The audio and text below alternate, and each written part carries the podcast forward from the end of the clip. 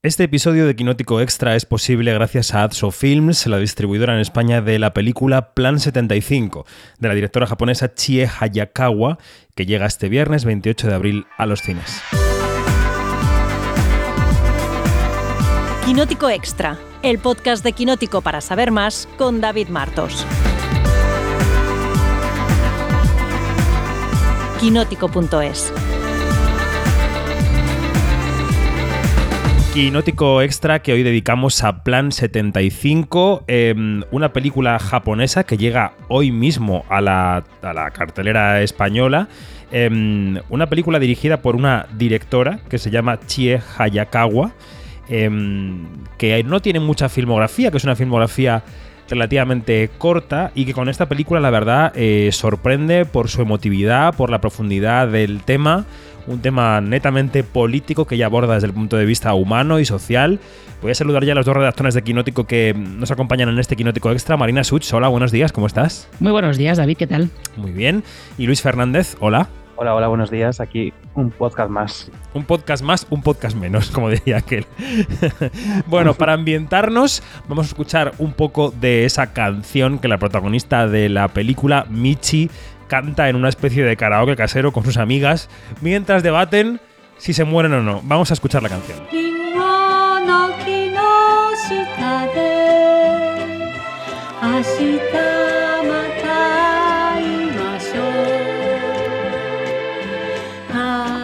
காதல்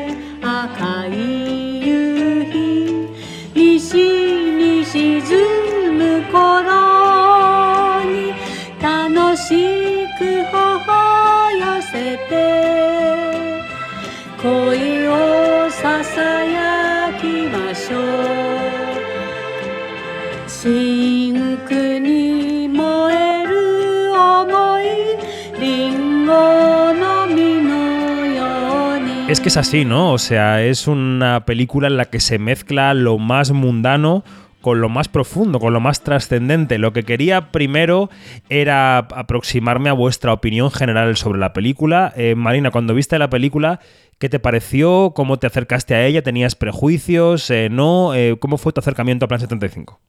La verdad es que yo sabía muy poco de esta película, lo cual yo creo que viene bien porque te, te va sorprendiendo el, punto de partida que tiene y sobre todo el tratamiento de ese punto de partida.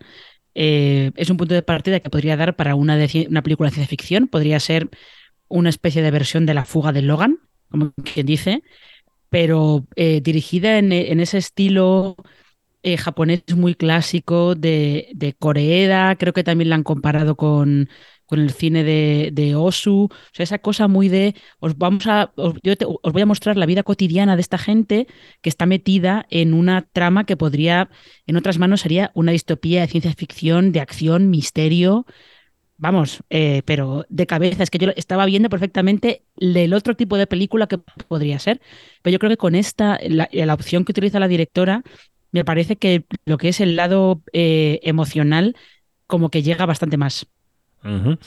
Luis, ¿cómo fue tu acercamiento a la película?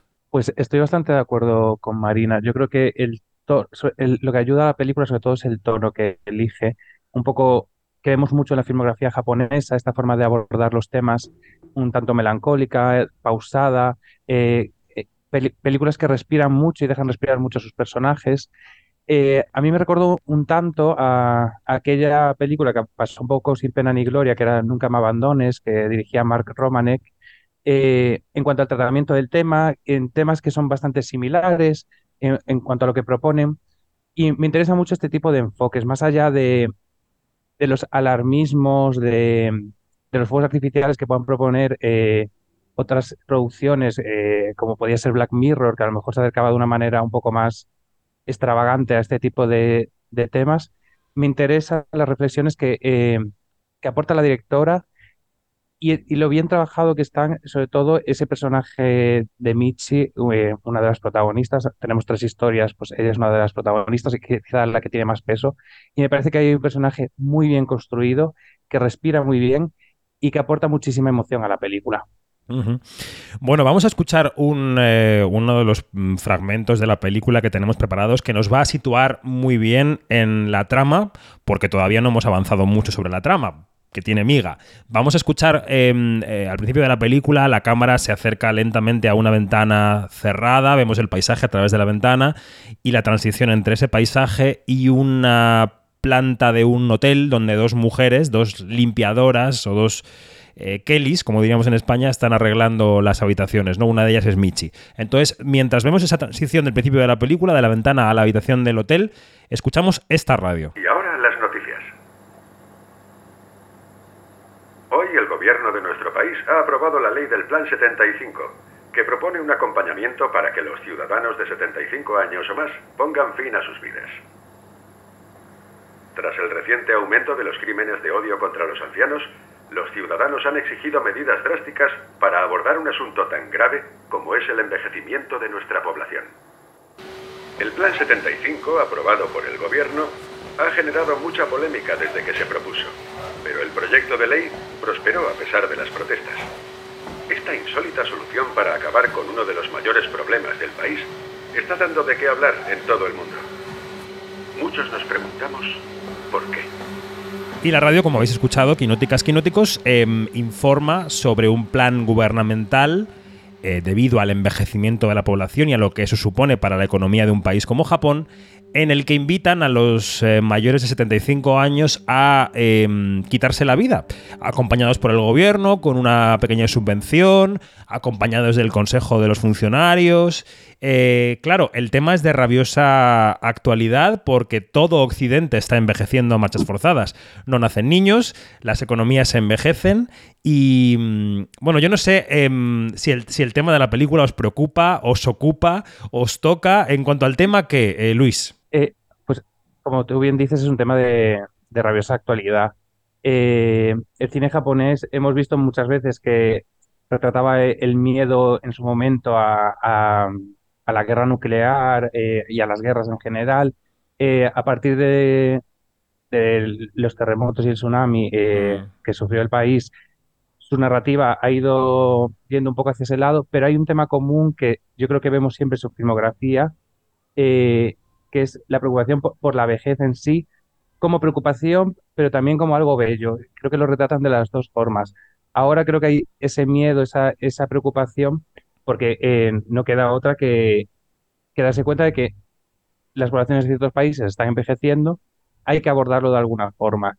Obviamente, en la película se propone un plan radical eh, que esperemos nunca se extrapole a ninguna situación real, eh, pero lo que hace la película muy inteligentemente es proponer este plan para no solo hablar de la vejez, sino hablar de cómo pensamos la comunidad, cómo, cómo repensamos eh, la forma en la que nos relacionamos, eh, cómo nos acordamos de esas personas a las que tenemos al lado, eh, por arriba, por abajo. Ya no es solo que la película retrate súper bien este tema de la vejez, sino que creo que abarca muchísimo más, que es un tema ya de comunidad, de cómo establecemos nuestras relaciones en grupo. Hmm. Estaba pensando mm, que, esa preocupación nacional que tú citabas de los eh, tsunamis, de las catástrofes naturales, acaba de llegar también a la cartelera española con, con Suzume, con la película de animación, y que justo nos han llegado dos películas desde Japón que abordan dos grandes preocupaciones nacionales, ¿no? Me parece interesante. ¿A ti, eh, cómo te parece que aborda el tema central, Marina? Em, yo creo que eh, tener, abordarlos de de esas tres historias, Michi, que es una mujer que puede plantearse ser candidata a este plan. Eh, un funcionario, un chico joven, un funcionario del plan que se dedica a. que básicamente se dedica a, intentar captar gente. Es un comercial. Es, un comercial, sí, directamente. Y luego eh, una chica que es eh, inmigrante filipina en Japón que pues empieza a trabajar en una de las instalaciones del plan porque le pagan más, básicamente, que, que los trabajos que tiene Em, creo que en una residencia de ancianos o, algo por el estilo. esas tres historias eh, creo que es un acierto tenerlas porque te ofrece como una, una visión bastante panorámica de eh, todo, todos los aspectos que toca el plan. Que luego, si te pones a pensar en el plan, es realmente eh, diabólico, porque también está aprovechándose de otra cosa que la película también trata muy bien, que es la gran soledad que, en la que están muchos de los personajes, sobre todo las mujeres mayores que vemos eh, alrededor de Michi y la propia Michi. Están solísimas. Con lo cual, claro, te aparece este plan en el que además dicen que te van a acompañar, que durante unos días no vas a estar tan solo. Y pues, ¿qué vas a hacer? Claro. Pues allá que vas. Sí, sí, sí. No, y además, eh, bueno, lo decía yo antes, vemos a esta mujer trabajando hasta sus últimos días y luego apuntándose al plan. Es decir, que estás limpiando habitaciones hasta los 75 años. En Japón también tiene una reflexión sobre las clases sociales, ¿no? Porque esta mujer, si hubiera sido de una clase social más pudiente, seguramente no habría estado en esa situación. Y no se plantearía quitarse la vida. Tampoco, ¿no? Y eso que ella hace una reflexión, dice, yo lo hago por mis nietos, ¿no? y en el fondo es de hacerlo por el futuro del país, eh, aunque su familia no aparece, la vemos bastante sola. Escuchemos esa conversación que mantiene con el funcionario, porque el encuentro entre ellos dos es muy revelador también por lo frío que es y por lo ejecutivo, ¿no? Lo escuchamos. Siento mucho haberla hecho esperar.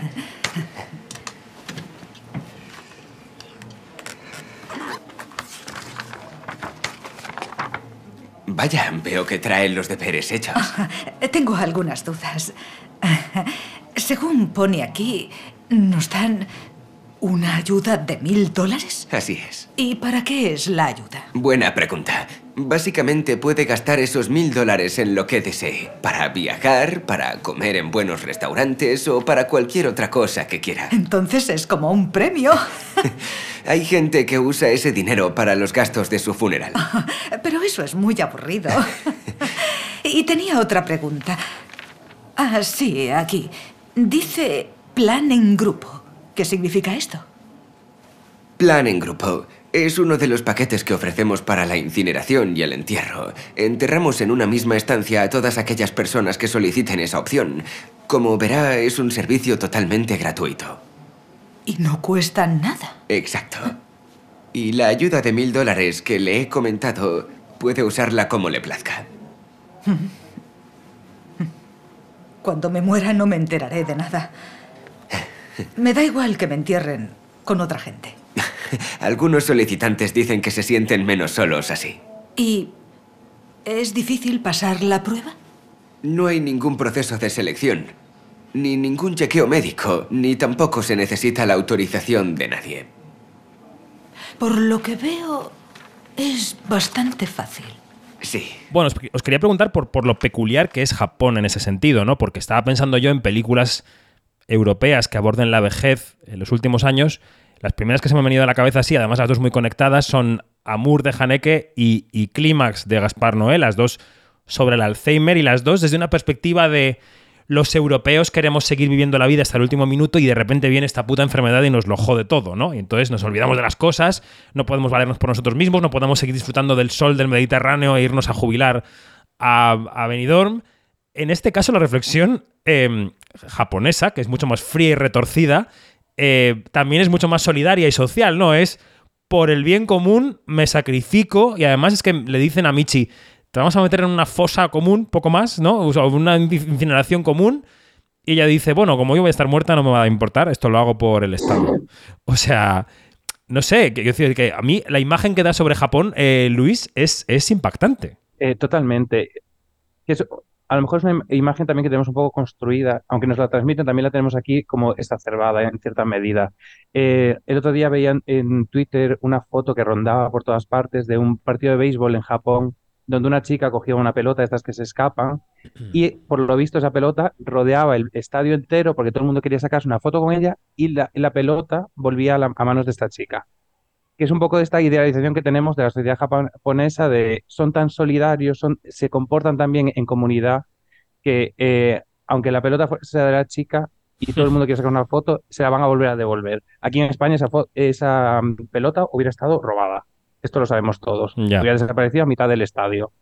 Pero eh, creo que es esta cuestión de esa imagen que tenemos de Japón que se transmite en esta película y en otras muchas, como una sociedad muy organizada, muy solidaria. Pasa lo mismo cuando viajas a Japón, que por ejemplo no hay papeleras en la calle, porque se asume que cada uno se va a hacer responsable de, sus propios desechos. De que te los vas a guardar en el bolsillito y cuando llegues a tu casa te los vas a tirar, porque te voy a tener que poner yo una eh, eh, papelera en la calle. Pues todo esto se ve muy bien reflejado en la película y en lo que representan los personajes, que aún así los personajes tienen aristas y vemos que el plan eh, tiene sus, digamos, sus zonas oscuras, eh, que la gente no es tan honesta siempre como, que no quiero desvelar mucho de la película, pero bueno, hay, quien, hay quien se busca la vida con este plan y al final se acaba desvelando un poco que al final esta solución no, no es del todo perfecta, partiendo de que es una realidad, pues también tiene sus fallas, ¿no? No, no, yo, claro, mm, Japón evidentemente no es una sociedad idílica y tiene sus delitos como en todos los sitios, pero sobre todo lo que tiene es una despersonalización brutal, ¿no? Porque cuando, eh, igual que estamos en las sociedades capitalistas eh, del individualismo exacerbado, eh, mm, si le añadimos la parte mediterránea del disfrute, pues también, pero en Japón, claro, la cosa de pensar en la sociedad todo el rato también te despersonaliza y te desdibuja como, como individuo, ¿no? Y al final, ¿dónde quedan las relaciones humanas? ¿Dónde queda la compasión? Solamente la productividad, ¿no? Que la economía funcione mejor y que haya más jóvenes eh, y menos viejos. Entonces, claro, eso es la máquina terrible. O sea, es un... Mm. Sí, sí, no, y además... Em, eh, lo que se ve con, sobre todo con, em, con estas eh, con esos ancianos que se ve que pueden ser posibles candidatos al plan, se ve sobre todo es eso, que los ves tan solos que dices tú, bueno, será que esta gente, no sé, no tiene familia, se muere todo el mundo. Luego descubres que no, que tienen hijos y nietos, pero que eh, no tienen ningún tipo de conexión con ellos, ¿no? Como no viven en la misma ciudad, pues no tienen ningún tipo de contacto con ellos.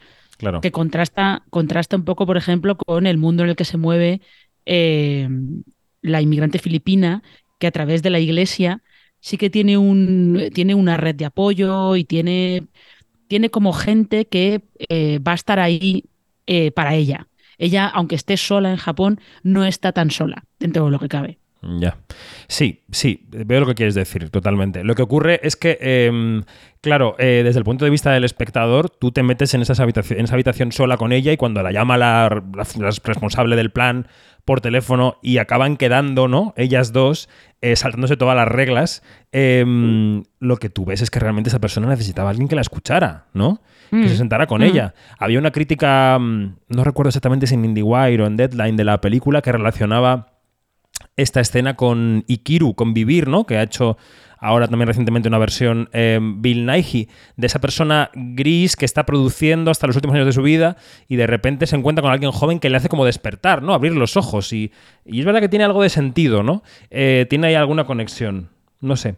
Em, os quería preguntar si, si creéis que el cine español está abordando, igual que el cine japonés, sus problemas nacionales, ¿no? Porque estamos asistiendo en los últimos meses a lo que hemos llamado un año milagroso del cine español, con muchas directoras que hablan de la tierra, de la maternidad, de las relaciones interpersonales, pero son, digamos que dan una perspectiva muy em, intimista de los temas, ¿no? Son temas que, que, aunque sean, afectan a mucha gente, sean sociales, te afectan desde lo personal. Y en cambio, yo no sé si el cine español está contando su realidad nacional, igual que justo estas dos últimas películas japonesas que nos han llegado, ¿no? Que Suzume y que Plan 75. No sé si lo, cómo lo veis o si habéis visto alguna película española que penséis que sí que nos retrata como sociedad más allá de lo individual. ¿Cómo yo lo creo Que falta, yo creo que falta un, discurso potente en el cine español, un, discurso de clase, sobre todo, de... son historias muy individualistas que intentan generar un discurso universal eh, hay películas que tratan el tema social, se pueden ver, por ejemplo, en la recién estrenada Matria, eh, hay cuestiones un poco más individualizadas a, Galicia, concretamente, pero eh, que sí que se pueden extrapolar, que se pueden eh, construir discursos sobre ella. Pero sí que creo que no tenemos esa gran película o esa, o esa corriente en el cine español que quiere hacer un cine social eh, de clase, consciente y que aborde eh, graves problemas. A lo mejor sí que hemos tenido un, cine político que se ha interesado un poco más por, por, pues, por la corrupción, por ciertos temas eh, de ese estilo, pero no creo que hayamos tenido películas sociales. Hemos tenido ejemplos, pero no sé si han sido los más acertados, como ha sido en Los Márgenes, por ejemplo, recientemente, pero me falta e, esa película que, digamos, eh, este sí marca un antes y un después en nuestro cine social, que creo que hemos perdido en los últimos años en favor de este cine más intimista. Yo también lo pienso. Yo también pienso como tú, Marina, no sé cómo lo ves.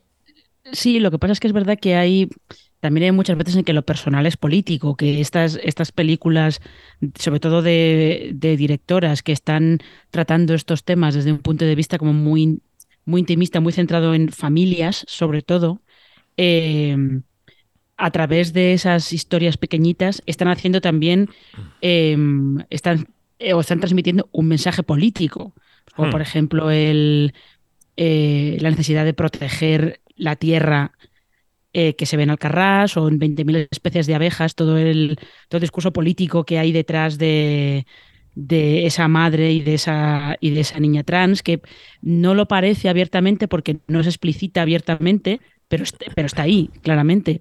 Entonces yo creo que optan por, por esa opción de lo personal siempre es político, pero es verdad que sí que se echan falta, pues eso, cosas como pasa en Japón, de tener, de eh, trasladar a través del cine esas obsesiones nacionales o esas o esos temas que más les preocupan, que a lo mejor también es una cosa eh, social y cultural, que ellos son más dados a reflexionar en esas cosas y nosotros a lo mejor no. Puede ser. Ayer recordaba que también es verdad que Japón eh, ha venido jugando con esta idea loca y absurda de la película, que a lo mejor no es tan loca, durante algún tiempo, ¿no? Hubo un ministro que una vez eh, no, dijo que hubiera que eutanasiar a los mayores, pero dijo que sería bueno que dejaran paso. Eh, hubo una masacre en el año 16, la masacre de Sagamihara, en la que una persona desequilibrada claramente eh, entró al sitio en el que trabajaba, que era un centro como de mm, personas con discapacidad, y empezó a apuñalar a los ancianos por el bien de la nación, decía, y apuñaló a 19 pacientes. Es decir, que que sí que esa, esa, productividad obsesiva de los japoneses está volcándose hacia aquí y, qué bien, ¿no? Que el cine pueda, sea capaz de reflejar em, esto. Em, y luego tenemos que pensar también en la reflexión, eh, porque claro, este podcast, nosotros, a nosotros nos ha gustado la película y queremos que vaya mucha gente. También tendríamos que reflexionar, Luis, sobre qué lugar ahora mismo hay en la taquilla para este tipo de historias, ¿no? O sea, es, justo el público, el de esta película, el que los cines han perdido un poco y estaría muy bien recuperar. Totalmente, y además eh, yo creo que es un muy buen momento para que este tipo de películas encuentre su público y funcione. Eh, ahora mismo estamos viendo como sí, los, eh, los blockbusters estaban funcionando estupendamente, las películas comerciales están funcionando estupendamente, pero hay un hueco enorme en un público adulto que quiere ver este tipo de historias y que quiero destacar, sobre todo, que aunque estemos hablando en un tono pesimista, de que, porque es un plan diabólico y la premisa es diabólica, eh, a mí la película me dejó un pozo de esperanza y, y al final no, no la acabé con un tono pesimista ni triste, sino todo lo contrario. Eh, creo que hay eh, en ese tramo final de la película cierta, cierta mirada esperanzadora hacia el futuro y hacia las conexiones personales, hacia la esperanza de que podamos darnos la mano. Entonces yo sí que animo a la gente a que vaya a verla porque creo que hay un público eh, que agradecería mucho esta película, que puede funcionar eh, estupendamente, porque en tono también me recuerda mucho a, lo que fue Drive My, Car el, año pasado. Sí. Estas eh, películas reflexivas, calmadas,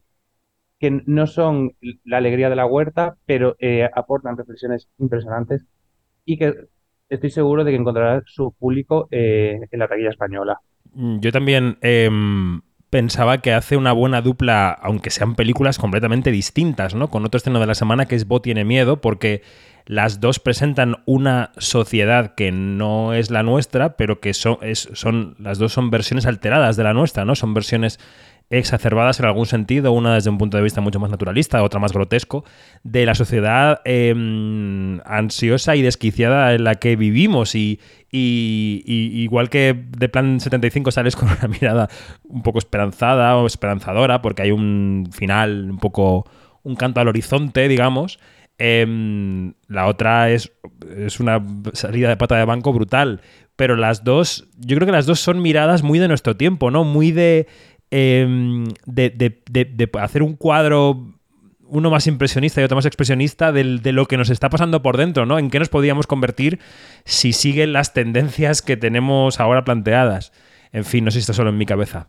Eh, ¿Alguna reflexión final, chicos, de este podcast sobre Plan 75, sobre su vigencia? María, no sé si nos queda algo más por decir de la película. Em, yo creo que no, yo creo que eh, justo, justo lo, que, lo que demuestra Plan 75, incluso aunque no esté contada siguiendo esas normas, pero lo que demuestra Plan 75 es que al final cierto envoltorio, cierta premisa de ciencia ficción eh, a veces ayuda más a poder reflejar cómo es el mundo actual que si se hubiera hecho una, eh, una película súper realista y muy social que a veces podría caer un poquito en, en, la explotación de la miseria, ¿no?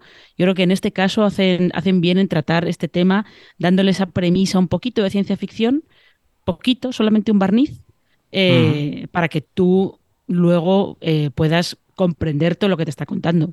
Mm, totalmente. Bueno, pues hemos querido dedicar unos minutos a Plan 75, que es eh, uno de los estrenos eh, que recomendamos desde Quinótico esta semana, porque es una semana en la que hay muchísimas cosas, es una semana muy cargada de estrenos, hemos hablado de muchos de ellos, tanto en nuestros eh, podcasts especiales como en...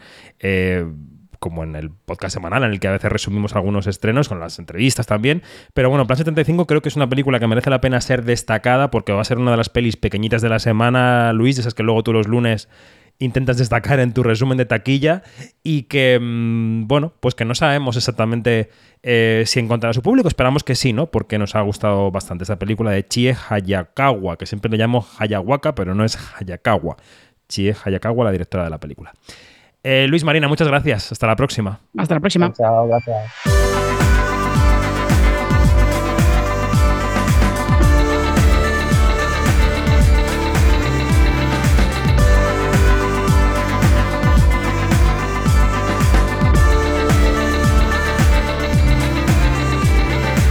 Es todo, más información en quinótico.es y en nuestras redes sociales donde somos arroba quinótico, la primera con K y la segunda con C. Hasta pronto, adiós.